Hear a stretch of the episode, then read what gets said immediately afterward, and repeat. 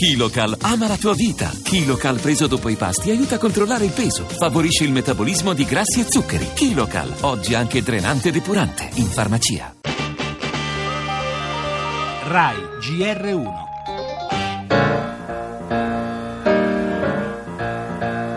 Sono circa 130 i femminicidi ogni anno e proteggere le donne si La violenza non è accettabile, rende tutti più insicuri. È la voce Le donne lavorano in media 39 giorni in più degli uomini ogni anno. Lo studio chiamato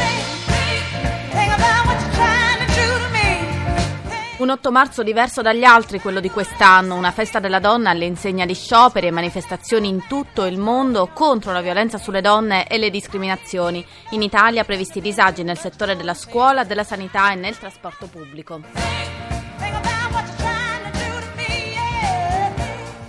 C'è ancora tanto da fare, tanto da fare per l'uguaglianza salariale. Le donne hanno il 77% in paragone con quello degli uomini. Donna ha fatto molta strada, ma purtroppo si può tornare indietro, questo lo dimostra la storia, le conquiste fatte si possono perdere.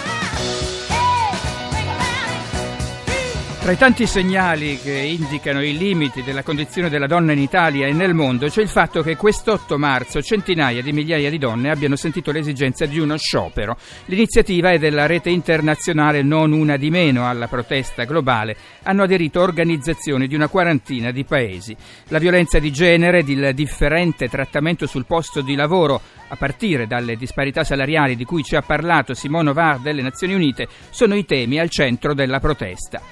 La valorizzazione del lavoro di cura, quello che tantissime donne prestano in famiglia al ritorno dalla fabbrica o dall'ufficio, è una questione prioritaria, sulla quale, come ci ha detto Lidia Menapace, esponente storica del femminismo italiano, c'è ancora tanta strada da fare.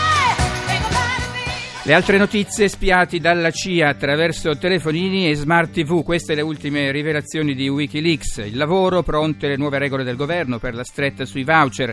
Intanto il ministro Poletti annuncia in arrivo un bonus per le famiglie povere. Parleremo anche di auto, la Panda non sarà più prodotta nello stabilimento di Pomigliano.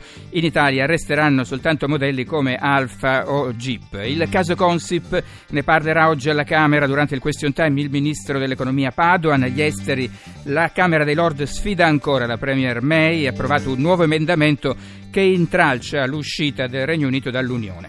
Il teatro, successo per la rilettura di Mario Martone, del sindaco del Rione Sanità di Edoardo, che ha debuttato al Teatro Nest di San Giovanni a Teduccio, una difficile periferia di Napoli Sud. E infine lo sport, il calcio, proprio il Napoli, addio Champions, la squadra sconfitta dal Real Madrid.